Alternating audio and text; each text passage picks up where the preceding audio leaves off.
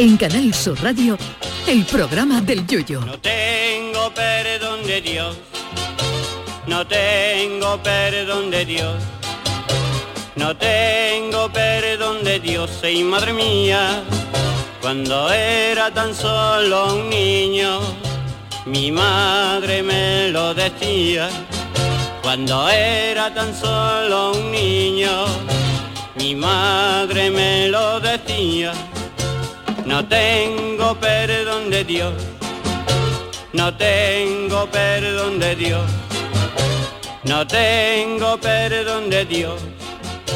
Perdóneme usted, madre mía. Quizás mi opinión de hoy sea discutida por muchas personas, pero creo que el Mundial de Fútbol debía ser declarado bien de interés cultural en todo el planeta y los gobiernos de todo el mundo deberían darnos libre todos los días que haya partidos para poder ver este evento con tranquilidad. A ver, esto es una cosa que solamente ocurre cada cuatro años y tenemos que hacer encajes de bolillo para verlos. El famoso refrán de cría fama y échate a dormir es mentira por un lado, porque yo no es que llegue a famoso, pero ni por esas duermo lo que yo quisiera. No sé si es que me falta fama aún, pero por otro lado el refrán es cierto, porque si mm, preguntas en mi casa a mi mujer Mariquilla si he visto el Mundial, posiblemente te dirá que entero. Y con la mano en el corazón, si he visto entero seis partidos, será todo lo de Dios. De los de España, por ejemplo, solo vi entero el de Alemania. Entre trabajo y familia, seguir un mundial es casi imposible. Y por eso creo que los gobiernos y la FIFA debían dar cada cuatro años un mes extra de vacaciones para que podamos ver el mundial entero. Que el mundial es en julio, pues vacaciones en julio y agosto, cada cuatro años, que tampoco estoy pidiendo nada del otro mundo. Y luego también habría que unificar horarios para que seguir el mundial no sea una pesadilla. En la Liga Española, por ejemplo, los horarios se están adaptando para que los vea el público asiático.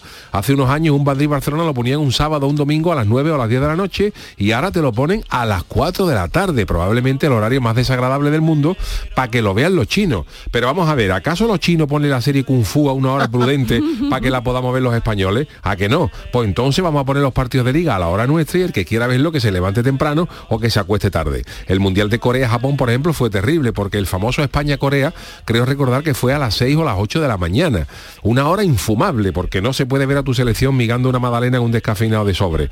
Así que como los horarios del Mundial no se pueden unificar por la lógica diferencia horaria de todos los países, lo suyo es que nos den el mes del Mundial libre, para que podamos ver los partidos a la hora que sea sin necesidad de estar pendiente a la hora de levantarse para ir al trabajo o para llevar los niños al cole. Sí, sí, los niños, porque los niños tampoco tendrían que ir al colegio los años del Mundial durante, eh, durante el mes que este se celebra. Un Mundial, señores, es una herramienta maravillosa para enseñar a los niños geografía, para decirles dónde están los países que están jugando en ese momento. Papá, ¿dónde está país? Argelia, ¿es dónde está? Pues está aquí. Y se lo enseña. ¿Dónde está Argentina? Pues está aquí.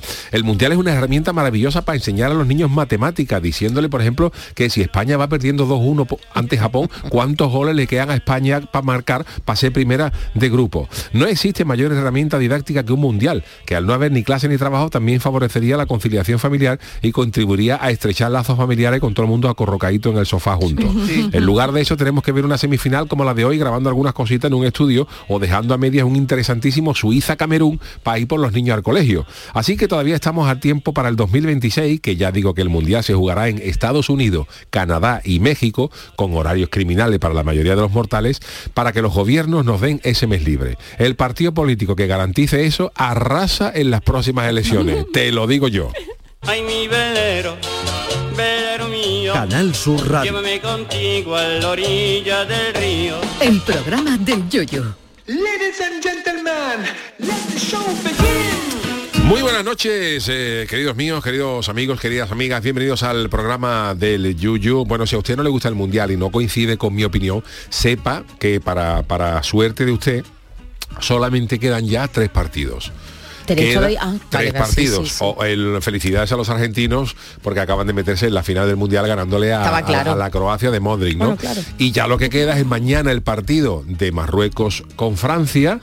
Quedará el sábado el partido por el tercer y cuarto puesto Eso. y el domingo la final. O sea Entonces, que, tres Ah, partidos. tres uy, El- la, semifinal, la de mañana, el Sí. tercer y cuarto puesto y la final. perdón, quedan perdón, tres perdón, partidos. sí, tú eres de... Quedan tres partidos. O sea que, mm, eh, que la gente que no le gusta el fútbol está de enhorabuena. ¿Qué tal, Marta? Tú estás asintiendo porque tú... Yo soy una persona muy educada, a mí no se me ha presentado Y yo, calla, buenas, buenas noches. Una pregunta, Yuyu, en esta teoría tuya que yo apoyo, mm, ¿piden acreditación de haber visto el partido o los que tampoco somos muy futboleros Bueno, a ver, pues nos sí. podemos beneficiar Yo creo también que de sí, la yo dando imágenes, ¿no? Porque también se podría, por ejemplo, que las empresas, bueno, usted tiene, por ejemplo, el día libre, pero también se podía, por- Claro. también se podía inventar, por ejemplo, un televisor donde tú ficharas. Bueno, O sea, que, Claro, que- que no tú una, como una tarjeta como las que tenemos en, No muchos sitios, entonces tú con tu tarjeta tú picas en el televisor y te asegura que tú estás viendo, por ejemplo, un Suiza Camerún o un Senegal eh, Holanda Y y, luego lo un estás viendo de texto, y luego un ¿no? comentario de texto y tú ves los partidos. Yo no tendría problema ninguno en poder justificar. Oiga, escuche, y los niños, los niños que no vayan. Yo le digo a los niños dónde están los países, eh, la historia de. Camerún, la historia de Senegal, la historia de, de Holanda, que es país. pues mira. A mis, mis niños, por ejemplo, me preguntan, papá, ¿esto qué país es? Pues esto es Croacia, esto que es Holanda. Y sirve para enseñarle a los niños, mira, Holanda es el único país del mundo que está punta debajo del, del nivel del mar. Y se aprenden pensado, cosas. Y los niños no tienen que ir al colegio. Matemática.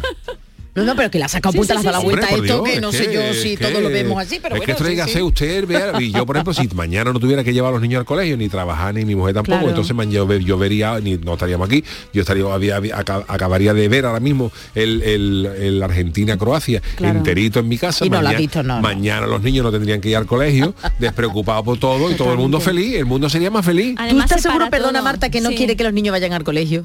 Que no vayan al colegio. ¿Tú estás seguro? Hombre, Que, así pero si se, tampoco va a que, haber que se, que se partido. quede que se Es verdad. quede que, que tiradito en el sofá con su padre Ah, vale, viendo- que tú estarías porque también en los casa. Ya, niños a los Marta, niños sí. también habría que decirle que no van a ir al colegio pero eso es actividad escolar Obligatoria. Ah, viendo claro, la Argentina asignatura, Croacia ya, ya. y uno con la Sí. Argentina Croacia le puede explicar por la isla de la, la guerra de las Malvinas eh, en fin eh, Todo viendo después del todo, partido, todo, ¿no? todo después del partido incluso viendo el partido por cómo surge Croacia la guerra de los Balcanes en fin que todo esto es una cosa que los niños eh, Sí. tendrían obliga- cultural, los sí, niños obligatoriedad de estar con su padre o con su madre en el sofá viendo el partido y los padres las madres explicándole las cosas de los partidos. Yo creo que estaría bonito. También te digo yo una te digo, estoy, Yuyu. yo estoy lanzando esta idea, ¿eh?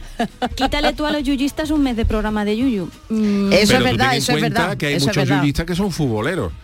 pero Y pueden hay contar- muchos yuyistas que dirían se lo perdonan. A ver, que es una vez cada cuatro años. Vale. Es una vez cada cuatro años. Y ahora, por ejemplo, Sí. dice que el mundial Sí. dura un mes. Mentira.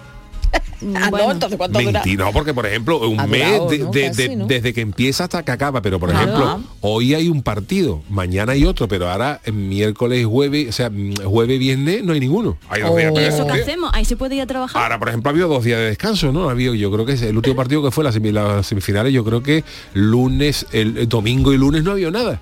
Es No verdad, había sí, sí, sí. O sea, Bueno. que, que en esta semana ya ha habido cuatro días que no había partido. ¿Tú sabes es que yo estoy defendiendo, estoy defendiendo Sí, está defendiendo, esto, ¿no? los Marta, es que es los mi obligación. Sí, sí, es sí, que sí. esto lo pongo yo en el Congreso de los Diputados y se levanta el hemiciclo entero Te y me da un aplaude y, se atrasa Yo todo que lo sí. que están tratando para decir el mes de vacaciones libre para, para la gente. Que sí, que sí, que sí, que sí. Bueno, no sé yo si hay parte de la población que no estaría de acuerdo contigo, pero bueno, ya ¿no? está. Pero mira, vamos a ver, yo, el, fútbol es verdad que tiene mucha historia, que la gente se pelea por el fútbol y tal, pero Sí. el fútbol de las pocas cosas Es que deporte. de izquierdas y de Claro. derecha la gente le gusta el fútbol. Claro. La gente Hombre, le gusta claro, el fútbol. sí, o sea, tú no propones un día libre para ver un mundial y se levanta el hemiciclo entero. Hombre, por supuesto. Entero. Pero entonces jueves, Todos los partidos de pie aplaudiendo. Esto es lo que hacía falta. jueves y viernes que no hay partido también. Para descansar, ¿no? Para descansar de, para de las descansar y emociones, para, claro, claro, y de las para, emociones para capiturar con todas estas cosas. Yo creo que sería Claro. interesante. Los niños aprenderían. A ver las repeticiones, por- ejemplo, los canales estos eh, se ven partidos. Si un niño Claro. se te queda dormido en el sofá, pues se lo obligas a ver al que, que se quedó dormido.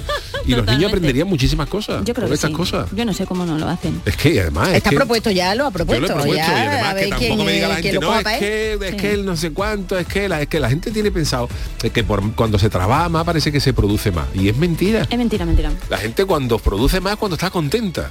Es Esa es la clave. Cuando, Cansada. o cuando se aburre. Esa es la clave, porque ahora esto lo digo en serio. No, sí, sí, sí. Eh, eh, han hecho una prueba, que también nosotros somos pioneros en ella, de trabajar cuatro Mm. Es días a la semana. y cierto, en muchos cierto. países eh, están probando ya la jornada laboral de cuatro de cuatro días. Hay algunos sitios que no se puede, la gente que trabaja en la, en la hostelería, pues los comercios, pues siempre va a haber gente que, que necesite, en fin, pero bueno, también se pueden redistribuir los turnos para que la gente trabaje cuatro días, ¿no? Claro. Y la gente está contenta. La gente está contenta porque tiene más tiempo para ello, tiene más tiempo para la historia. Entonces, la gente, yo, yo soy de una opinión, y esto ahora lo digo en serio, que es lo que he dicho antes, la gente produce más cuando está contenta. No no enseña, gana más, porque tú, puedes- tú puedes ganar mucho dinero y está amargado. Sí. Entonces, cuando la gente gana eh, lo suficiente para vivir medianamente bien, y, y tiene un trabajito que la gente Sí. Está que la gente está con- contenta, que tú Claro. necesites un día para coger un día porque tienes un niño al colegio, no te pongan pega, que tú necesites dos días extra para tal y tal. Sí, pero ya, ya, me- ya, eh, haremos otra historia, porque si me coges este lunes, pues ya hablaremos, ya me lo pagará otro día que no sea un Totalmente. festivo. Y cuando esa historia la gente trabaja bien está, y esto sería una manera ideal para decir que el mundo sea feliz durante 24 días. Vean ustedes los partidos con tranquilidad. Sí, con relax. Mira, había un empresario... Oh, no, Cha, sí. si es que me, me estáis dando la razón. A Charo no le gusta el fútbol, pero me está No, dando la razón. es que claro, la cosa es a los que no nos gusta el fútbol decir, bueno, ¿Qué ya tenemos que hacemos? tener en casa a los niños, al Pero, ¿y qué marido, a la pareja, la 24 días, porque están claro, todos están claro. los locutores de radio de vacaciones. Exacto. Pero mira, lo que dice Yuyu, No se produce. hay un empresario que me dijo una vez que no hay nada más productivo ni, ni un mejor trabajador, fíjate, más productivo que una madre a la que le dejas conciliar. Muchas veces se dice, bueno, una mujer cuando es madre ya no la contrate porque va a tener niños. Y es todo lo contrario, dice, porque esa mujer, como tiene niños, sabe organizar mejor su tiempo. También es Y como la dejas conciliar y está mm, y puede llevar una vida, lo que tú dices, está contenta, pues te va a rendir muchas veces más que dos trabajadores a jornada completa. Efectivamente, la conciliación es fundamental y entonces yo creo que además mi mujer Mariquilla eh, comparte conmigo esta idea que em, y los que sois padres, perdona, los que somos padres a hacer un montón de cosas a la vez. Claro, los que somos padres, por ejemplo, yo creo que otra cosa que había que reformar es los permisos de baja por maternidad. Sí, por ejemplo, eso sí. yo creo que los, los padres, por ejemplo, cuando tengamos un hijo, yo creo que una duración mm, ideal sería 18 años de, de baja, pa- de baja paternal, hasta que ya el Claro. niño se pueda valer por sí solo. Eso para los Claro, padres y las madres los que tienen muchísimo más trabajo, yo lo elevaría hasta el mínimo 35. 25 o 35. Claro, yo lo veo bien. De baja, y Y ya luego se reincorpora. Calcúlatelo El además. padre o el niño ya. No, el padre se reincorporaría a los 18. Ah, vale, vale. Claro. Y ya a los 18 ya, yo Claro. pongo, espera, hay que poner un tope, ¿no? Pero esa, es- esa es porque ya, como ya es la edad legal, pues ya tú el niño Ya se puede, está. ya el niño puede salir sin que te pida permiso salir. y toda la historia. Yo pongo esa edad. Y la madre, bien. como trabaja mucho más, pues, Pues- la madre que, que tenga sus 35 años Y de, de- de el baja, de baja tranquila, Claro, los sin estrés y que, que ya el niño criadito, pues veo, yo lo ya veo. se incorpora uno al trabajo más tranquilo. Y ahora calcula tú también. ¿Estamos viviendo en qué país estamos viviendo? ¿De qué estamos A ver, que yo estoy proponiendo cosas, porque Sí, las sí, elecciones, claro. está el Es clima más válido lo político, del fútbol que lo que acaba de La decir. ele- está el clima político así, pues tal. Las elecciones están aquí a la vuelta de la esquina, pero además, mira, si tú calculas esos 18 años con el mes que también hay mundial, pues tienes ya un mes más de permiso. 18 años y un mes. Oye, además también hay- una condena. y esto también, es, Claro. esto también es en serio, hay muchas cosas con la conciliación y con las Sí. y con la mm, y con las eh, bajas de paternidad y Sí, esto que sí, están sí. que están creo que mal hechas y hay muchas Sí. cosas que, que contar. Hay por ejemplo un, un caso que, que- que conozco, ¿no? Si tú por ejemplo eres eh, ima- claro, ahora las bajas paternales las pueden coger los padres y las madres, ¿no? O sea, esto está bien, eso se ha, se ha dado un avance. Pero fijaros este caso, por ejemplo, o al menos eso es lo que yo leí, ¿eh? si, si estoy equivocado, que puede ser que alguien me lo, me lo Vale. corrija con tú y lo que sea. Pero por ejemplo, si una un padre es autónomo, Sí. si un padre es autónomo, le corresponde un permiso de paternidad. O sea, tú puedes cesar tu actividad y dedicarte por un permiso de Sí, paternidad. sí. ¿Qué es lo que pasa? Que lo- el mundo autónomo eh, se gana poquito dinero con, con- con- O sea, tú ganas más dinero. que no trabajas, más dinero no ganas. Efectivamente. Entonces hay mucha gente que dice, no cojo el permiso de paternidad Claro. porque pierdo dinero porque no es lo suficiente. Entonces, si tú eres autónomo Hmm. Y, y tú dices, yo no voy a coger el permiso de paternidad porque le pido dinero. Entonces, esos días se los quiero dar a mi mujer, que mi mujer, por ejemplo, es empleada por cuenta ajena. O sea, una mujer está trabajando en una empresa, pero tú eres autónomo. Si tú eres autónomo, no le puedes dar los días a tu mujer. No, no, evidentemente. Pero al revés sí. Ah, si tu vale, mujer es sabía, autónoma, no, no, vale. si tu mujer es autónoma y tú eres empleado por cuenta ajena, tu mujer puede decir, pues yo no voy a coger los días, pues no me interesa, pero se los voy a dar a mi marido. Pero eso tiene, por desgracia, cierto sentido, porque hay muchos Bueno, empresarios que decían, no vamos a contratar mujeres porque eh, No, los no, pero maridos si, le van yo, a dar los pero días. si yo no estoy reclamando ni mejorando, yo estoy reclamando que, que haya igualdad, o sea, que porque, Claro. que porque un, un autónomo no le puede dar sus días que no va a disfrutar a su mujer que es empleada pública, o sea, perdón, empleada por cuenta ajena, y una mujer que es autónoma, sí le puede dar los Sí, días. sí, a- es verdad que es injusto. Pues para favorecer que se contraten mujeres. Por desgracia, han tenido que hacerlo así. Eh, que está mal, que debería Sí, ser igualdad. sí, pero como antes se podía Claro, hacer pero- de las dos maneras y entonces no se contrataba a tantas mujeres porque es que te quedas embarazada. A mí me han preguntado en una entrevista de sí- trabajo y a si mí, pensaba Claro, tener hijos. Pero yo siempre he pensado que la culpa de los de las contrataciones de las mujeres no la han tenido los empresarios, las tienen los que hacen las leyes. También, Porque el sí, sí, empresario sí. será mejor, será peor, pero siempre va a buscar lo que más rentable le sea. Entonces, Claro. si, a- si tú a un empresario le dijeras que no hay diferencia entre una mujer y un hombre, Exacto. que si una mujer se te pone de baja o vas a pagar menos o vas a tener una serie de beneficios fiscales que no te va a perjudicar en tu empresa, pues entonces, claro, la- Sí. muchas veces que las leyes hay, hay que hacerlas También te digo una cosa, es una gran, gran, gran minoría de empresarios que siempre pues, destacamos lo malo. La mayor parte de empresarios, al revés, muchas veces buscan la conciliación por eso, porque además son trabajadoras más rentables. Pero me habéis desviado el tema del fútbol. Sí, te lo hemos desviado. Nosotras, ¿no? Vosotras me habéis Además, desviado el tema que del hay que fútbol. ver no que que habéis dicho, minoría, no me habéis dicho a pobre. corazón abierto qué pensáis. Pues mira, yo pienso que además hay otra solución, porque ese mes, ¿sabes quién podía hacer el programa de Yuyu? Chano, buenas noches. Buenas noches, ¿cómo estamos? Claro, Pues a a mí, Chano por también le ejemplo, gusta el fútbol. bueno, Ah, sí, ¿qué quedamos, Chano? Menos. Yo te he dicho que yo, por ejemplo, no he visto partido que no veía. Por porque eso, por eso. Cada 11 de la mañana veía la final del falla. Chano, ¿ha visto usted que son Entonces a mí, por 20 ejemplo, lo he visto, lo he visto, ¿eh? Pero bueno, el tema estaba interesante. Estaba candente. El tema estaba candente, estaba interesante. Entonces a mí, por ejemplo, no me importaría hacer Sí. ese, ese programa, ese, ese No, si ya sabemos que a usted no le importaría nada. él hemos Programa del sacrificado, Chano. Él hemos sacrificado. una vez cada cuatro años, pues tampoco me vaya a jubilar con las cotizaciones. Es verdad, una vez cada cuatro Una vez años. cada cuatro años, fíjate tú. Las Olimpiadas las dejamos, ¿no? Eso no, es No, deporte. las Olimpiadas es las dejamos, deporte. pero las Olimpiadas se dejan porque son deportes variados. Porque, por Ah, ejemplo, eso no Aquí, interesa por ejemplo, ya, te puede gustar hockey, pero no te gusta el dominó. Por Bueno, ejemplo, pero para eso puede ser hay deporte olímpico. O a lo mejor te gusta el hockey sobre patines, pero no te gusta la escalada. Entonces tú no Ah, le puedes dar a todo el mundo porque la variedad es gorda. Pero estamos hablando de furbo. Furbo es furbo. Bueno, yo creo que entonces Joder, No, Eurovisión... pero perdón, que chavo tiene razón, porque que- las Olimpiadas son de 15 días, está, está- está más comprimido, ¿no? Sí. Pero es verdad que tú puedes, tú puedes ser, por ejemplo, un forofo de la esgrima y dices que yo me, me- Sí. me encantaría ver la esgrima, pero no te gusta el balonmano. Entonces tú no puedes contentar a todo el mundo, ¿no? Pero claro, el otro segmento de la población querríamos Eso. que Eurovisión también fuera festivo al día siguiente. Bueno, es un día nada más, ¿no? problema, no, no, no, no, sábado por la porque noche. están las previas. España pasa a la fase final Bueno, directamente. Yo Previa- flojillo ya, ¿eh? Pero España tiene que producir, ¿eh? Vamos, va- Vamos, señores, que son y 21 también. Venga, señores, Vamos a vamos ver. las friki a producir. Dicho queda. Dicho queda, lo ha dicho Yuyu, Chano. Chano lo que quiere hacer Friki programa. Noticias. Venga, la primera Pacharo. Venga, vamos a producir ya. Jolines, Venga. vamos a dejar el fútbol ya también de un lado, que ya le queda menos, público. le queda menos. Si llegan la- si os llegan las preguntas y pretendéis subir notas, no vayáis a pensar que soy carajota, pero bueno, estos, ¿Eh? estos guionistas. maestro. Me acuerdo que en el programa terminamos una vez con este tema y yo siempre digo a mis docentes que entran en antena, digo, acaba con tema alegre. este era eh, Pachi Andión, creo, ¿no? Sí, sí, Pachi que ve como... Andión, sí, señor. Soy ya viejuna, eh, tengo ya una edad, Pachi Pachi, Andión también. Bueno, pues en Andalucía tenemos a los mejores docentes y eso lo sabemos. Y además con mucho arte. ¿eh? Como lo ha demostrado una profesora de un instituto, no dicen de dónde, que hizo creer a su alumnado que se había equivocado al subir el temario a internet. Hay que tener arte. ¿eh? La maestra que imparte historia en segundo de bachiller, esta no sé yo si dejaría Anda. a sus alumnos y alumnas que vieran el mundial. Pero bueno, está preparando a sus estudiantes para la selectividad. Fíjate tú, ya los está preparando. Es que, y todavía no hemos empezado ni el 2023. Y tal y como mostró en Twitter una de las alumnas, Silvia Obregón, estaba el nombre, les tocaba examinarse, por lo que le subió la profesora a la intranet. Mira, también ellos tienen intranet, dos PDF y una presentación en PowerPoint. Vale. Con la teoría que entraba, está ahí todo de acuerdo, muy bien, los alumnos, perfecto. Sin embargo, subió un cuarto archivo más. Chan, chan. Y ponía, entre paréntesis, oculto a estudiantes, examen bloques 5 y 8, para imprimir lunes 12 del 12. Era el título de un documento Word que también se podía descargar y no me imaginaos ya ese alumnado ahí con los todo como ¡Qué plato, mala! como plato diciendo, uy, uy, uy, uy, que está Me equivocado". encanta, me encanta ella. Bueno, pues evidentemente eh, con ese nombre cualquier alumno se pensaría que eran las preguntas del control. Pues no, no, no era eso.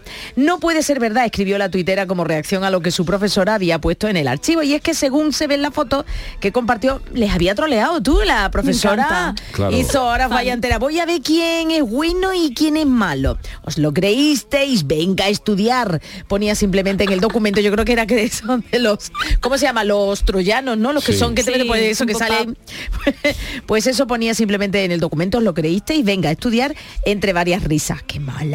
Está claro que como le sucedió a Silvia Obregón, muchos de sus alumnos se quedaron sorprendidos y esperemos que se rieran justo antes de ponerse a estudiar, claro. Así que, ¿qué os parece la broma, eh? Es que Yuyu, estas tú que cosas estás de- hoy tan es que estas cosas de, reivindicativo. estas cosas de las, de las preguntas, los exámenes y eso Lo ha tiene, hecho con maldad tiene lo suyo, ¿no? Y, ha hay alguna gente que no sé cómo, pero se hacía con las preguntas de los profesores. Eso de digo yo, exámenes. y en otras cosas. Yo recuerdo, anda. yo recuerdo un Aquí el malvado. estudiando estu- estudiando formación profesional que no Sí. sé cómo alguien le pilló las las, preguntas del examen al profesor. No me preguntes cómo lo hicieron, oy, pero lo, lo cogieron, ¿no? Y además era un profesor que tenía fama de ser un poco... ¿Y cómo lo harían? eh, Durillo. No durillo, pero era tal, ¿no? Y, y serio, muy tal. Y entonces, pues, eh, alguien le pilló el examen. Y, claro, le pilló el examen y lo repartió, ¿no? Entonces, claro, todo el mundo teníamos las preguntas. Y, y cuando estaban empezando el, el examen, Sí. dice el tipo, estaréis contentos, ¿no? Y se hizo un silencio en la clase. Chum, chum. Cuando se hizo, cuando ese, ese- ese tío dijo, estaréis contentos, ¿no? Y todo Madre el mundo se mía. cayó así y a ver por dónde sale este tío. Y dijo, hombre, dice, siempre no le iba a tocar al grupo A, por ejemplo, hacer el examen antes que ustedes, que yo pongo el mismo, y ya todo el mundo, "Ah", como diciendo, claro, os lo habrá pasado a alguien del otro, del otro grupo. Entonces ya todo el mundo se avisamos, pero claro, ahí se cortó el, se cortó el, ambiente, mía. vamos.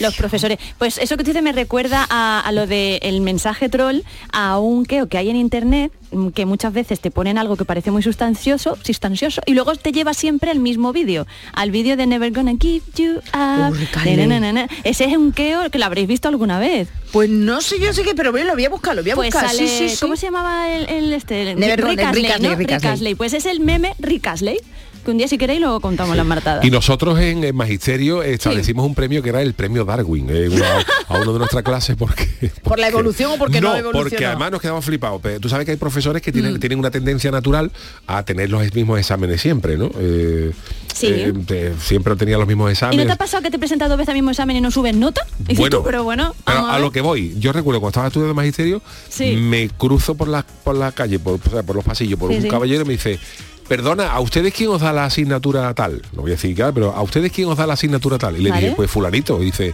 ¿tú quieres los exámenes que va a poner fulanito a lo largo del año? Y digo, claro, no lo voy a, no lo voy a querer. Y me dice, pues aquí los tiene. Aquí los tiene. Este va a poner en el primer parcial, este en el segundo parcial y en este el examen final. Y claro, yo me, yo me encontré allí y le dije a, la- a los colegas Mm, míos, digo, fío. digo, mira aquí yo, a mí me ha pasado esto y me, me, as- me aseguran que este profesor pone siempre los mismos exámenes, ¿no? Tal y cual. Digo, yo, habrá, habrá que verlo, ¿no? Digo, vamos a estudiar por si acaso el primero, vamos a estudiar Claro. el primero, lo estudiamos con las preguntas que nos ha dado fuera, pero luego también aparte, ¿no? Las, las 10 o 12 preguntas cargadas Carcas, madre mía. calcadas. ¿Y dijimos qué? ya para el segundo, "Oh, esto tiene pinta de que esto va por aquí. Efectivamente. Anda. El segundo, mm, calcao. Verá y en el examen final de eso, y calcao. ¿Sí? Podía uno de nuestra clase, que fue el premio Darwin, que cateó los tres exámenes. Eso es como lo- los premios Darwin a las si muertes. no, No se que menos que eso ya. Mira, mi profesor de filosofía de COU decía, sí, porque yo hice COU, tengo ya una edad, no dos. Y yo también lo hice, vamos, Decía todo el curso, que no cae. Nietzsche, que no cae Nietzsche en selectividad, que no cae Nietzsche, Oh, que no cae Nietzsche, que no cae Nietzsche, y cayó Nietzsche. Y cayó Nietzsche. Oye, por las fechas que son, le vamos a mandar un abrazo y un beso muy fuerte a los docentes que están ahí mismo corrigiendo exámenes, los profesores de Nietzsche, instituto. ah, Nietzsche. Así que les mandamos, sobre todo los de historia, un beso muy fuerte. Bueno, pues eh, tenemos Vámonos. otra otra noticia marchano, ¿no? Pues sí, venga, Chano, ver, no sé por qué Chano. se ríe Nietzsche, Nietzsche, pero bueno. Nietzsche, Bueno, Nietzsche. este, es, Chano. este es mi titular. Si queréis protagonizar Avatar de los chicharrones, os tendréis que olvidar. Rechazo lo que proceda de animales. O vegano es. Ser actor o actriz para muchos es algo fascinante, pero a veces Oh. es dura la vida del actor y si no que se lo, lo digan los protagonistas de la película Avatar 2, El sentido del agua. Uno se llama Zoe Saldana y Sam Ella, ella, ella, ella. ella, y ella. Sam, Que ha dicho uno. No, es que Zoe es un nombre que no Sí, pero no se sé llama si Zoe, es de- una chica, no sé la si de es- los Guardianes de la. Galaxia, la que iba de verde. Sí, ah, vale. Esa es Zoe Nebula. Saldaña. Son los Esa Nebula. Ah, no, son los arapazoes. No, no. bueno, pues a Zoe Saldana y a Sam Worthington, que es la película que se va a estrenar el próximo 16 de diciembre, Ya, el, el vamos director ya. James Cameron ha viernes. varias entrevistas donde ha dado detalles de la producción. Vale. Cameron admitió haber implantado para los actores una dieta con- para el elenco con una finalidad más que técnica, porque en declaraciones Cameron admite que cambió la dieta de los actores y le pidió a la producción que el menú fuera vegano. Según Uy, dijo el uy, director, la uy. finalidad de esta iniciativa es estar en consonancia con el mensaje que da la película a los espectadores. Y entonces cuando él le dijo que a los 130 personas que tenían que comer vegano, dice que se podía escuchar caer un alfiler en la habitación.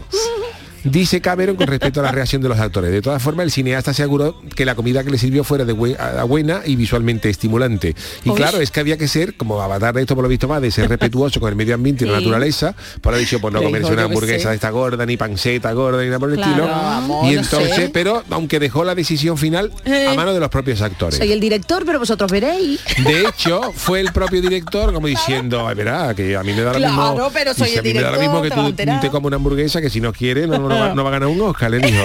bueno, pues entonces me como, me como un apio. Iba a un entonces nabo, ¿no? él, no, bueno, también podía Charo. ser, ¿no? También podía aguanta ser, que no está claro, bueno, claro, tú. claro. Marta, claro. vamos a ver, el nabo es, Vegetal, es claro. vegetal. Al puchero se le sí echa mucho. sigue. Sí, sí, sigue, pero si es que mía, verdad, el nabo, el apio y también Claro. los más verdes, más Y los brócolis, Los brócolis, al apio, al- a la, La berenjena, berenjena. yo al puchero no le he hecho Bueno. brócoli, ¿eh? Ya no. No, pero el nabo lo se le echa al El nabo se lo he hecho yo al su papa, puchero. su, su o sea, su no. su zanahoria, su, Sí, su asedía, digo yo, yo, yo que le he hecho al puchero. Saladito para Saladito está claro. Yo en, vez Oye, de, yo, en vez de, yo en vez del espinazo, saladito le he hecho dos hace días. Y, la ya está. Le Y cabe la todo, raspa. le cabe todo, Después, le cabe después, todo. después lo cuelo. Lo admite todo, lo admite todo. Pase la ropa vieja. Pues entonces Cameron le dijo, le dijo que, oye, que si queréis podéis comer un menú con carne de una Eh. cafetería al lado del set. Pero, Pero pero, eh, sin veréis. embargo, el cineasta curiosamente logró muchos adictos. Madre mía. Claro. Y por otro lado, los actores se muestran muy agradecidos de poder trabajar con Cameron hasta el día que acabó. Ya, claro. dice, Poco a poco ha ido colaborando con nosotros hasta que pudimos entender su visión. No había presión. No, no, no. Oh. Todo se trataba de seguir con tu corazón, dejar que te llevarte de vuelta a Pandora y James Cameron es como el buen vino, no hace más que mejorar y mejorar. Claro que iban a decirlo las criaturas. Claro. Fíjate tú cuando acabamos el rodaje cómo se ponía La el, el- fiesta fin de el Madonna rodaje de la, en el de la- de la Madonna, huerta. Madonna, ¿eh? Hasta luego James, hasta mañana, ya acaba el rodaje. no En el venga, va. Kentucky Fried Chicken. Todo el mundo ahí comiéndose. Pero, a ver, James Cameron, ¿qué le pasa? Porque cuando rodó Titanic no creo yo que los pusiera todos con escafanda, ni los pusiera Claro, todos con ni obligaba a la verdad, ni gente obligaba a con, ver comer con el pirota. chaquetón mojado. Venía, venía- Exactamente. para, para meternos en el papel Pa' cuando rodemos Titanic, con el, con el chaquetón Claro. mojado. Si ah, eres bajo cero. Además que Avatar es siempre con un cable puesto. Te quiero decir que Avatar no, hombre, con cable puesto para la para como no, Bueno. cable. Cuando rodemos el coloso en llama, vení con, ropa inflamable. Quemado, quemado, vení quemado, eso sí Hombre, se puede. Dios. Eso con trabajar muchas horas ya se queman. Oye, por mío. a toda la gente que trabaja con él en giras y en todo, absolutamente todo, les, les impone Bueno, comida esto es lo que ha hecho de James Cameron. Pero bueno, el martes, además de las Martes martadas que 13 llegarán hoy. en un ratito, martes y 13. Anda. De momento 13, tocamos, sí, tocamos es madera, no hemos querido hacer mención a eso, pero... pero Bueno, sí, bueno, el tema del día. Un ¿eh? día de Vamos a ver, suerte, ¿no? un día de suerte. No, bueno, bueno. Hoy, además de las martadas, tenemos las crónicas Crónicas niponas. Bueno, pues este 2022 que se nos va dentro de poquito ha sido un año confuso para saber qué han sentido lo- los japoneses en estos Anda. 365 días, ¿no? ¿Qué kanjis, que son los caracteres chinos, qué kanjis habrán elegido para definirlo? Jorge Marenco, nuestro enviado especial a Japón, nos lo cuenta en sus crónicas niponas. Adelante, Jorge. Buenas noches, Yuyu-san. Pues ya se va terminando el año y eso quiere decir que ya toca hacer balance y resumen de cómo ha ido el 2022. Aunque Madre bueno, mía, ¿eh? mejor no cerremos el libro de este año del todo, que como están las cosas últimamente, nunca se sabe cuándo habrá que escribir el último capítulo. Aquí en Japón, este resumen normalmente queda plasmado en la elección del kanji del año. Ese ideograma que expresa en una palabra o idea el sentimiento nipón a la hora de analizar el año que se nos va. Si en el 2021 el kanji elegido fue el de oro, para homenajear a las Olimpiadas y a todos los campeones olímpicos que Japón consiguió, tengo que decir que el 2022 ha sido un año más confuso a la hora de analizar el sentimiento del personal.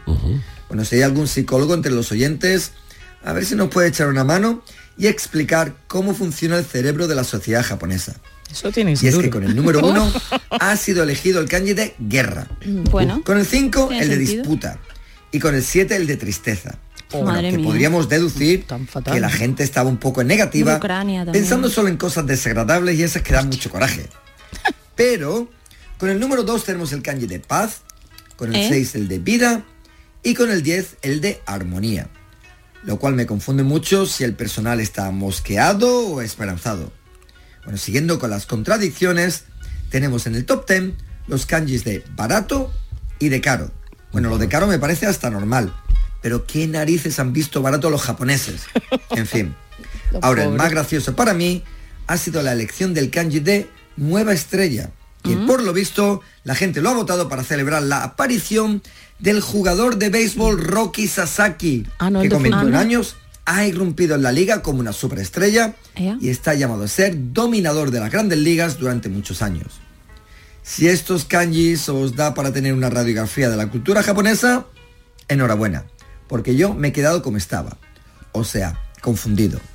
Así que Yuyu, a ver si el 2023 nos trae como kanji del año, pito de carnaval, cazón en adobo o primera división. Eso querrá decir que todo ha ido tela de bien. En fin, amigos, un saludo y hasta la semana que viene. ¡Mátane! Hasta la semana que viene, querido Jorge, que serán las últimas crónicas niponas del 2022, ¿no? No, no, no, no, nos queda, nos queda otra más, nos queda otra más. Sí, sí, nos queda. No me corriendo mucho. Tenemos corriendo ganas mucho. ya de, Sigo corriendo mucho. de comernos las uvas ya. Sí, Quedan ¿sabes dos, lo que quedan pasa? dos, ¿Sabes lo que quedan pasa? dos. Quedan dos, quedan dos. Lo que pasa es Quedan claro, cuando uno ve las navidades ya tan cerca, parece verdad, que queda, es verdad, pero verdad. quedan Sí. dos fines de semana. ¿sabes? El fin de semana que viene será Navidad, ¿no? Este no, el que viene. El que viene El que viene y el siguiente, Nochevieja. Claro. Claro, o sea, quedan dos... dos Nosotros trabajamos todas las semanas, Sí, lo ¿eh? sé, lo sé. Sí. Yo tengo los disfraces de Papá Noel y de Reyes Magos, está todo, está todo hecho. Está todo pensado. Más- más Los pestiños también y tal. También hay que hacer pestiños. También, no, no, que los traigo Ah, yo tú los lo traigo puedes- La ha mal, hecho la menos mujer de. Juan Hermalaje. Han Yo salido por lo traigo visto. las bolitas de ¿En serio? ¿La en serio? Han. Oye, por cierto, una cosa más. Sí. ¿Sabes qué le han regalado?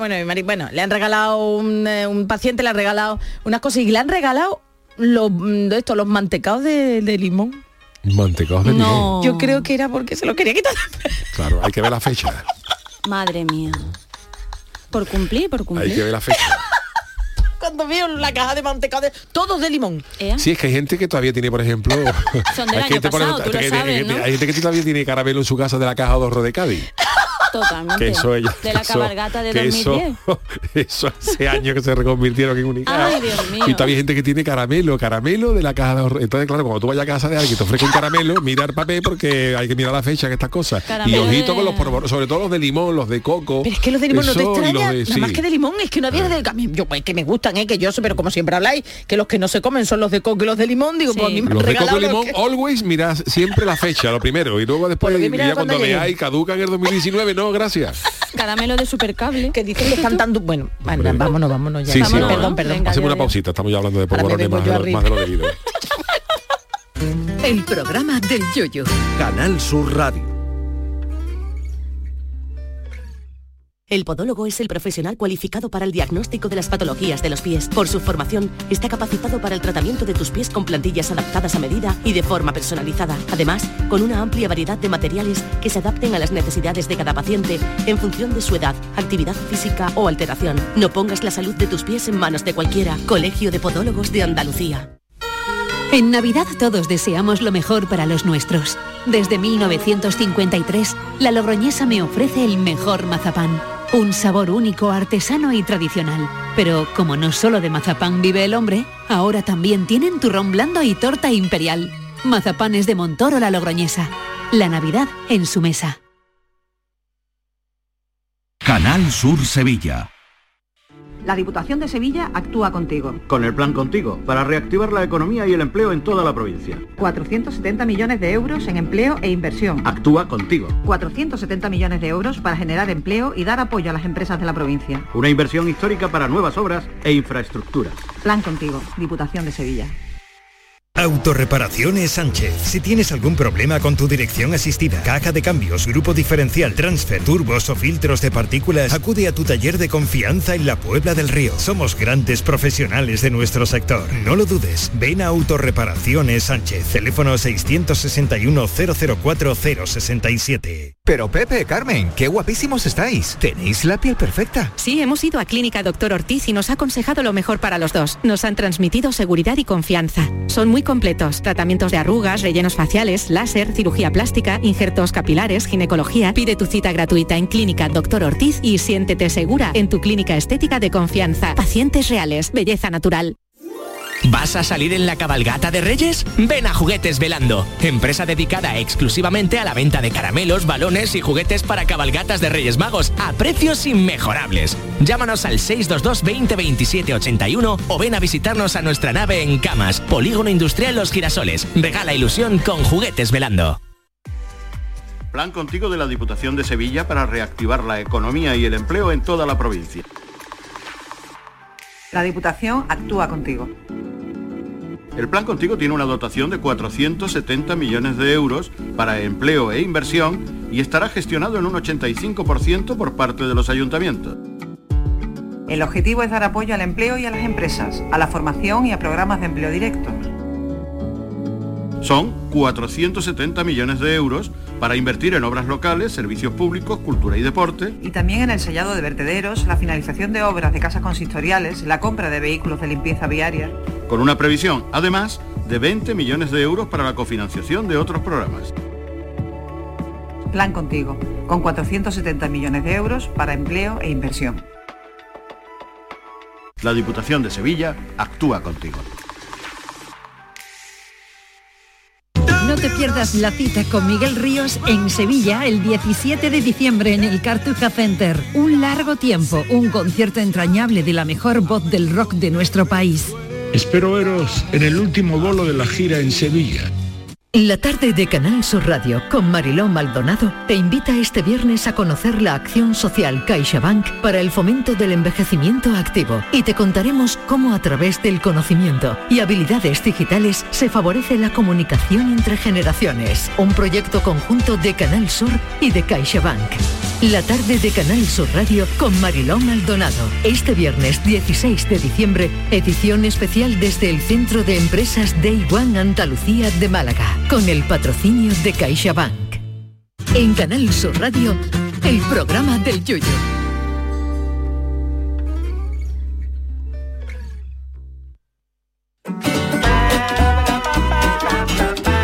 Las martadas.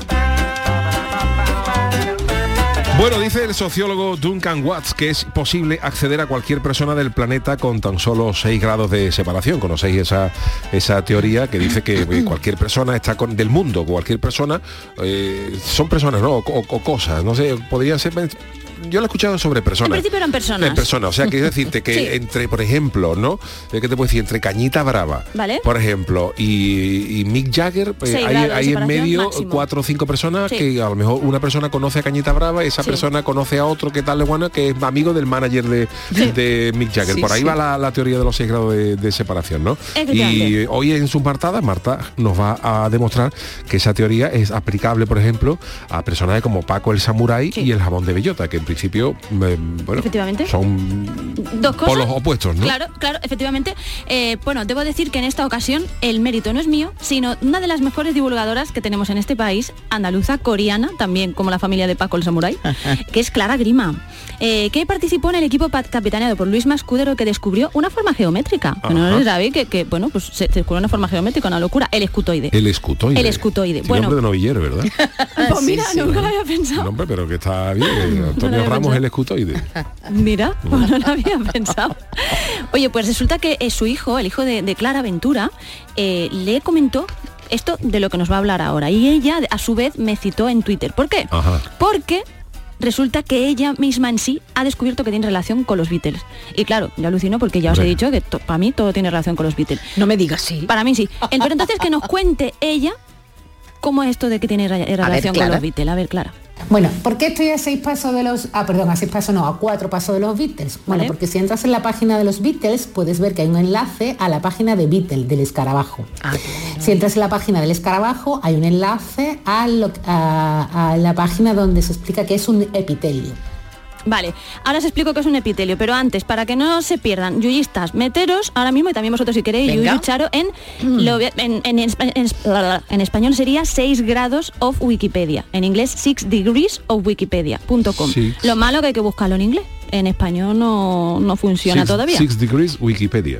Eso es. de separación Vale. también. De separación. Entonces nos estaba contando Clara que de su pa- de la página de los de los Beatles va a la de Beatle, que es el, el coche y ese escarabajo en inglés, y de ahí eh, creo que ha dicho, si no lo tengo aquí mal apuntado, que iba al epitelio. El epitelio es un tejido formado por una o varias capas de células unidas entre sí que recubren las superficies libres del organismo y constituyen el revestimiento interno de cavidades, órganos, etcétera. Y entonces, claro, resulta que el epitelio tiene forma de escutoide. Así que, Clara, síguenos contando a ver qué es esto de tu relación con los Beatles. Si entras en la página del epitelio, obviamente aparece la palabra escutoide, porque es, eh, son las células epiteliales de muchos tejidos, de muchos epitelios son escutoides.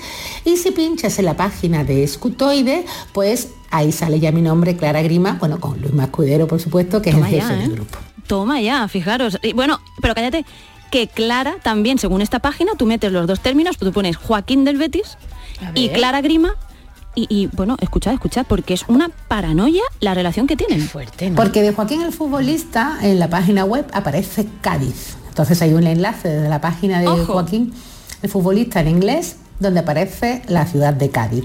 si entras en la ciudad de Cádiz, aparece la palabra frustum, que esa es la que me, ya he tenido que buscar. Digo, ¿por qué en la, palabra, en la página web de Cádiz aparece la palabra frustum. Todo esto está en inglés. Frustum, para quien no lo sepa, es un, es un literalmente es un tronco, ¿no? Como se traduciría español, pero en geometría un frustum es pues una pirámide truncada o un cono truncado, es decir, coges una pirámide, por ejemplo, piensa la pirámide de, Egipto y le pega un tajo así con un po, le quitas el pico, pues eso es un frustum, ¿no? Sería una, una pirámide truncada, un frustum.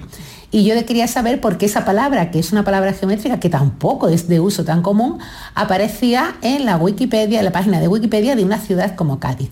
Y ya me he enterado, porque me he puesto a buscar, y es que eh, se, tiene que ver con que en la página de, de Cádiz, en la Wikipedia, habla de los pilones de Cádiz, de la torre de luz de Cádiz, que tienen forma de frustum. Así que a través de los pilones de Cádiz, de las torres eléctricas de Cádiz, pues eh, llegamos a los frustum y ya de los frustum, que es una forma geométrica, pues ahí en la página de los frustum ya aparecen los escutoides, porque esa relación es muy fácil, son formas geométricas, y otra vez vuelvo a aparecer yo.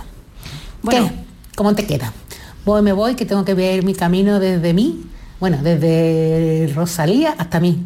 A ver por dónde vamos. A Un beso muy fuerte para todos. ¡Mua! Besito, Clara. Oye, muy rápidamente para que sepáis lo que supone que unos andaluces hayan inventado esta forma Pues sí. geométrica, ¿no?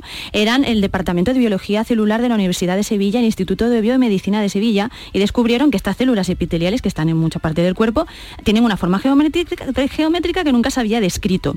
Y además, ¿qué pasa? Que dice Clara que si entiendes cómo se forma un tejido, puedes crear un modelo o patrón de cómo debe ser un epitelial sano.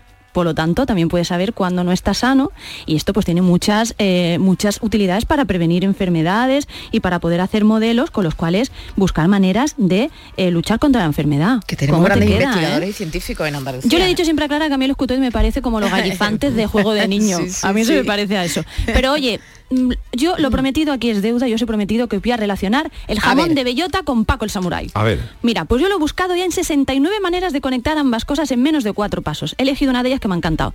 Obviamente el jamón de bellota tiene relación con Andalucía. Hombre. Y en su página de Evidente, Wikipedia aparece Andalucía. Bueno, así se menciona. Y Andalucía, por su parte, tiene relación con las películas del oeste, que se filmaban en el desierto de Tabernas de Almería. verdad. ¿Y cuál fue? Quiero aplausos al final, Manolo, ya te lo digo. ¿Cuál fue una de esas películas? Los Siete Magníficos, ni más ni menos. Música de Siete Magníficos, por favor, Manolo. Qué Bueno, esto es, Gracias. esto es la banda sonora por excelencia del oeste. ¿no? Efectivo y Bonde. Pues resulta, a ver, no sé si ha venido hoy Paco el Samurai, no ha venido. No, está ahí, está, no está vamos de descanso.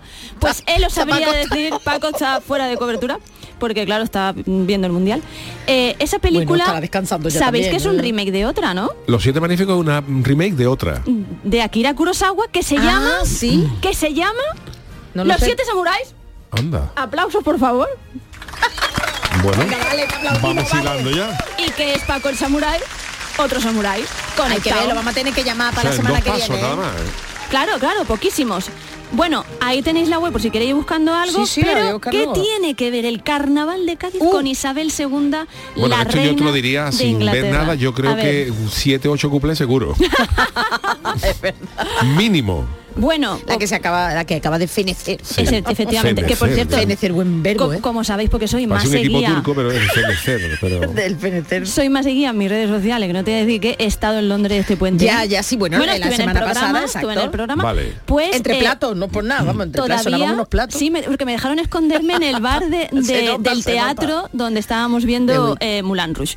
Bueno, pues el caso es que, que todavía por cierto no han cambiado los carteles y todavía pone por todos lados de Queen, porque ahora tienen que cambiar a The King. De King. ¿Cómo? Bueno, Claro, pues es resulta, el carnaval de Cádiz, obvio, se celebra en Andalucía. Estamos hasta ahí de acuerdo. sí. Bueno, hay un montón de caminos, debo decir, pero a mí este me ha encantado. Andalucía tiene un himno, ¿no? Sí. Hombre, El por ahora sí, sí. Vale, en la página de Wi- Wikipedia de los himnos, ¿qué otro himno muy famoso aparece? El God Save the Queen, seguro, ¿no? God Save the Queen. O The King ahora, claro. Claro, en honor a la reciente fallecida Isabel II, ahora se cambiará a Good Save the King porque es su hijo Charles y todas estas cosas. Sí, bueno, salvo que le guste Reina, ¿no? Bueno, eh, pues creo que me faltan cosas. ¿Te ha aquí. faltado? ¿Qué te ha faltado? me faltan papeles, pero bueno, no pasa nada. El caso es que eh, el himno Ya está, la pasa No pasa nada, son cosas del directo. Las cosas de la impresora, que no El estaba caso- hoy... Eh, na, na, na, na, na. ah, no, pues he sido yo. Bueno, el caso es que, claro, un himno. Pues entonces, que, pues ya está, ya está conectado. Si es que no, claro, no falta nada porque el carnaval de Cádiz Claro. ya está conectado a través del himno con Isabel II. Así que, maravillosamente. Elizabeth II, ¿no? Allí. De Secom, de Secom. Efectivamente. Y Charles the La pobre de estar allá. No que ya una tú. vez que el chofer encontró aparcamiento, ya fue la cosa más rápida. Pero el- la demora en el, en el traslado fue grande porque Pues no, no me faltaba guion, me faltaban neuronas. No, es que yo bueno, ¿qué tenías ahí la, la hoja o no? No, sí, no, ¿no? que, que, que sí, sí la tenía, la tenía. Bueno, el caso, No sé si habéis buscado algo, tenéis alguna curiosidad que queráis resolver, cosas no, que no, es queráis súper No, no, comentar. yo, yo he mirado en la página esta de Sexo de la separación y he entrado, es verdad que, está, en, que está en inglés. Tienen que ser cosas que estén en y no está, entonces, pero Sí. yo por curiosidad y también Claro. por un poco de, de- de cosita mía, ¿no? Pues entonces he- buscado José Guerrero, pero No el, primer José Guerrero que ha salido ponía serial Asesino killer y digo, no, serie, no, de sí. verdad no tengo nada que ver con eso. Que luego te busca. Estas son las típicas cosas que, que tú luego vas por un viaje a Nueva York y te retienen en el aeropuerto Sí, porque te llaman sí, con este cacho. Y dice hasta que no se aclare a, a Ramón Mendoza, que fue, no, perdón, a Ramón a Calderón, a Ramón Calderón, ¿no? Sí. El presidente del Real Madrid. eh, Ramón Calderón durante una gira del Real Madrid en- en, en Miami o que fueron de temporada no eh, Ramón Ramón Calderón Ah, vale. No, Calde... Bueno, no, vale, vale. Mendoza era el del pelo blanco. sí pero había otro que era de Ah, perdón, Yuyu, no sé, yo es que a mí me suena. Vale, vale, vale. era- Digo, no va a Yo ser creo que el muy calderón joven para esta de... conversación, no me estoy enterando de nada. Ramón Calderón el Madrid tuvo un Ay, perdón, presidente perdón, que yo- se llamaba yo- Ramón Calderón. Ramón Calderón Vale, sí. que, que bueno que, Que no era Mendoza, que- vale, ya sé quién es Mendoza. Claro, entonces sí. este Ramón Calderón Vale. fue a una gira del Real Madrid que se Sí. jugaba en Estados Unidos y tal. Y estuvo retenido, recuerdo porque hicimos un- una coña de esta en el pelotazo, estuvo retenido en el, un, un aeropuerto de Nueva York o de Miami o de Los Ángeles, donde fuera, Porque es un hombre- porque en los archivos de la policía aparecía un tipo que estaba buscando que se llamaba Ramos Calderón. Y, Y la eso policía allí no historia. entiende de nada. La Sí. policía allí dice, usted se llama Ramón Calderón, es que soy el presidente Real Madrid, usted lo que usted quiera. Pero aquí aparece un tipo que llama Ramos Calderón y hasta que esto no se aclare, usted y, y tuvo el, y tuvo el tipo pues unas cuantas horas hasta que se des- deshizo el entuerto, que diría el Quijote, ¿no? mía. En fin que. Bueno, esto ha sido un fallo de guion porque además es que yo ni yo misma me acordaba de que lo había hilado tan bien y tan rápido. Pero bueno, spoiler, por cierto, Yuyu, yo, mm, para el que no lo sepa, mi apellido García, lo de la G era García, sé que no lo esperabais. Y me advirtieron que para ir a Estados Unidos tuviera cuidado porque al ser un apellido tan común podía tener fácilmente uno de esos problemas. López, nosotros íbamos, fuimos a Nueva York con una, éramos varias amigas. Sí. López sí era y tuvimos. Y le, pues, sí le pasó también. Sí, sí. De hecho, el hombre lo que me Hubo- el un policía, ratito, que el eh. policía era el de cosas de casa, era tal cual. Resulta que, que mi marido, por cosa del destino, se apellida eh, igual que yo, se apellida, pero al revés, Navarro García y yo García Navarro, lo conté Qué una curioso. vez. Entonces me pregunta, ¿esto por qué? Digo, no, no somos primos, no somos primos. Yo diciéndole, bueno, pero vamos a la última que esta le va a gustar especialmente a Yuyu, porque como no habéis cenado, os propongo relacionar los Monty Python con un flamenquín. ¿Cómo os Oh, qué quedáis? bueno, qué rico. Los. Monty, pero es que viene, tiene giro de guion. Hay mucha manera de hacerlo. A mí me ha gustado esta que resulta que los Monty Python necesitaban para su película Los Caballeros de la Mesa Cuadrada pasta. Porque Ajá, siempre claro, iban cortitos no. de Ya, pasta. ya, ya. Y algunos rockeros, además del consabido George Harrison, que también pagó íntegramente la vida de Brian, como ya hemos comentado alguna vez, acudieron al rescate. Entonces en Twitter eh, hace poco se ha comentado cuánto dinero pusieron y qué rockeros fueron. Bueno, pues Led Zeppelin contribuyó con 31.500 euros, Ujú. Pink Floyd con 21.000 euros y el líder de Jethro Tull con 6.300 libras. Entonces, ¿qué pasa? ¿Qué, qué hace este programita? Te dice, vale, tenemos a los Monty Python, Sí. de los Monty Python vamos a Jethro Tull. Ajá. Jethro Tull, ¿qué tocan? Tocan la guitarra. Hay Sí, guitarras en vale, Jethro vale, Tull, vale. ¿Estamos de acuerdo? Vale. ¿No es acaso la guitarra española un tipo de guitarra? sí, es claro. un tipo de guitarra, Totalmente. sale en la página de Wikipedia. ¿Qué más cosas son también españolas? La cocina española. Sí. ¿Y cuál es uno de los platos más celebrados de la cocina española? Aplausos, por favor, el flamenquín. Madre Muy mía, bien. también el camino un poquito ahí. Tengo una más corta. Venga, Tengo una más corta. eso que, que no- los Monty Python hicieron un contexto. sketch, eh, no, hicieron los Monty Python un sketch sobre el spam. Toma ya. Ah, spam, que el spam era un famoso plato. Donde, ¿Y qué es otro Efectivamente. Famoso plato? El flamenquín. Muy bien. lo tengo directo. De hecho, ahí el- eso no lo sabe la gente, pero el Sí. término spam de internet viene del sketch de los Monty Python. Sí, Porque cierto. eh, tiene un sketch donde ellos todo lo que servían eran spam, spam, spam. Spam, ¿Qué tiene spam. usted? Spam, spam, Sí, spam, sí, sí, spam. Y unos vikingos ahí, spam, spam. Todo lo que había en Sí. eso era spam. Y claro, se asoció la basura, la porquería de esto a internet con el spam de los Monty Python. Y de ahí viene mirar en la carpeta spam. Nunca dejamos de aprender cosas nuevas, ¿verdad? Y No, yo además estoy te digo una alucinando con cosa, vosotros, vamos. relacionando ya el programa, no sé qué, yo estos días, como tampoco soy muy de fútbol, sí que estoy viendo un partido que para mí es el que tiene más interés del mundo mundial, búsquenlo, que es el partido de filósofos griegos Hombre, contra filósofos maestra, alemanes de los Monty. Python. Búsquenlo, que eso Sí, es sí. gloria bendita, no se cansa de de spoiler, verlo. pero victoria de Grecia con gol de Arquímedes. ¿Eh? Buenísimo. Bueno, pues... Aunque lo mm, mejor, a mí lo que más me gusta de ese sketch es que, claro, el, partido de los filósofos cuando, da- cuando dan la, eh, claro, en Alemania están Schopenhauer, Claro, Kant, claro. Marx, Engels, toda esta gente, y en Grecia pues Demócrito, Exacto. Demóstenes, toda esta gente. Y entonces cuando dan el saque inicial, todos se quedan pensando. Se quedan pensa- dando Todos vueltas. se quedan Nadie- pensando nadie y nadie hace otro mundo pensando así de cuando Es hasta que hasta que el minuto 89 Arquímedes dice Eureka se Eso le, es. se le ocurre sacar el balón y marcar y marca el gol con todos los ale- alemanes protestando pero para Sí. mí lo más glorioso de esta historia es que los alemanes le protestan a San Agustín, que era el- uno de los árbitros, que los no, que- quién era, no sé si era eh, Freud o algo de eso, o, o Freud o Nietzsche Eh, le protesta. Había, un, un Mao, Mao, ¿no? Sí, Está también. Y, Ma- y Mao. Y entonces Mao uno de, uno los creo. filósofos alemanes, no sé si era Nietzsche o Kant, le dice a San Agustín que el ¿puede gol es ilegal porque solo existe en el subconsciente. Que eso era lo mejor. Eso es lo mejor del esquí. Que el gol es irreal porque solo existe en el subconsciente. Oye, con lo cansado que estamos, cómo hemos conectado Nietzsche con, con el fútbol, Pues bueno, sí, con los pues Monty sí. Python, qué maravilla de programa. Bueno, pues gracias, Marta. Vámonos con Venga. las Marta, con las Marta digo yo, con nuestro, venga. Con nuestro consultorio del día. El consultorio del Yuyu. Venga, que el 2020 quiere terminar por todo lo alto y lo hace coincidir en su último mes, hoy, con un martes y 13, y este día es ideal para la superstición. Charo, Bueno. hemos hablado de superstición y por qué nos da esto- todo esto tanta grima. Pues mira, ves, eh, os cuento rápidamente el origen, porque todo tiene su principio y las supersticiones también lo tienen. Entre las numerosas teorías están la de que el origen de los martes como días de mala suerte se encuentra en la antigua Grecia porque se creía que Tifón, dios de los vientos y monstruo terrorífico, nació un martes. A esto se añade que también cayó Constantinopla un martes. Y en cuanto a lo del número 13, que uno de los posibles orígenes de la superstición radica, eh, ya lo, lo habréis escuchado en la tradición cristiana, en que claro, la cena de la última cena eran 12 más uno, el apóstol un poquito traidor o Judas. Y bueno, pues está considerado también maldito el número 13. Bueno, pues estos son algunos de los motivos históricos que sirven para, para sustentar los malos augurios sobre el día de hoy, ¿no? Y hoy hemos querido preguntaros, por esto del martes y 13, eh, una pregunta. ¿Qué es eso? No, que, no, no el día, sino ¿qué es eso con lo que siempre habéis tenido mala suerte? Pues en amores, en Hombre. negocio, en, en compras de cosas. ¿Y qué nos ha dicho la gente? Pues mira, Bartolomé Rebollo, yo mala suerte en el juego, que si me hubiera tocado el cupón o la primitiva iba a estar yo pensando si como en Navidad palito de cangrejo o varitas de merluza. Buenos días, feliz martes y 13 y por supuesto pone uno de los vicios, uno de los vicios, no, uno de los vídeos más famosos del dúo de humoristas. Y para humorista no, pero sí para primer audio este. Buenas noches. Que eso que yo tengo mala suerte, pues con el sueño, sí.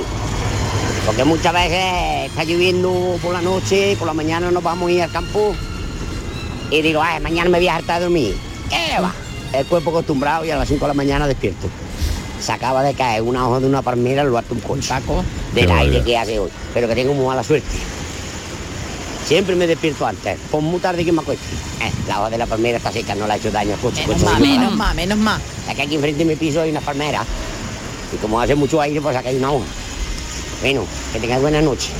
Venga, vamos rápidamente Vamos porque tenéis que mandar un poquito más cortito lo- los audios, que si no, no entran. Eh, Davito dice, pasé por debajo de una escalera y se me perdió dinero ese, mi- ese mismo día y cada vez que veo un coche de, de muerto, como el del malaje, hago cuernos a cualquier parte que no sea madera. Las catas de Juan el Malaje.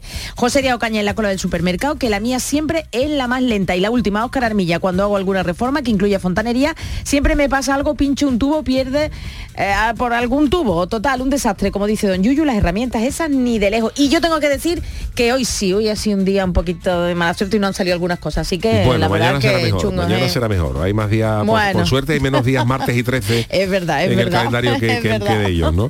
Bueno, Charo, te, te toca a ti despedir musicalmente. Venga, ¿Con pues vamos a ponerle un poquito de ritmo a este día Rhythm. también, afortunadamente de, de lluvias, ¿eh? no Mm. de mal tiempo, de viento, de temporal, pero sí de, de lluvia. Vamos a ponerle eh, salsa, ritmo con las mamasotas. Las mamasotas en Colombia, ¿Qué según son? decía Rosario Flores, eran mujeres fuertes, grandes, guapas y valientes. Y ella le dedicó pues su mamasota a su pedazo de madre, a Lola Flores. Este tema es del 2016. ¿eh?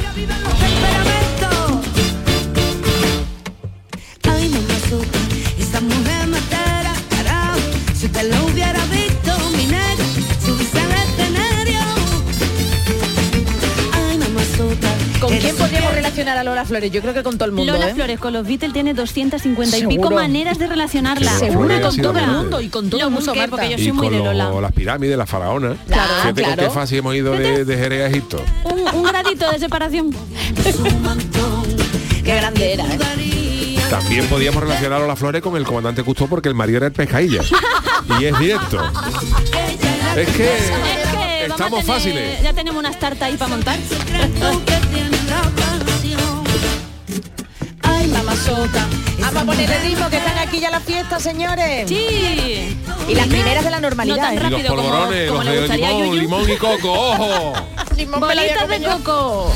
Bueno, ¿A dónde señores, pues eh, hasta aquí el programa del Yuyu de hoy martes. Un martes Sí. que ha estado completito, ¿verdad? Con la, Sí, con sí, la sí. grabación de nuestro show Muy del. Pero además yo con mucha suerte porque he pasado me- casi medio día con vosotros, así que eso siempre es un, eso siempre es gloria. Bueno, pues gracias Charo Pérez, gracias Adiós. Marta G. Navarro, gracias eh, a Manuel Fernández en la parte técnica. Mañana volvemos con el Chano de Cádiz en el programa del Yuyu. Hasta mañana, que descansen.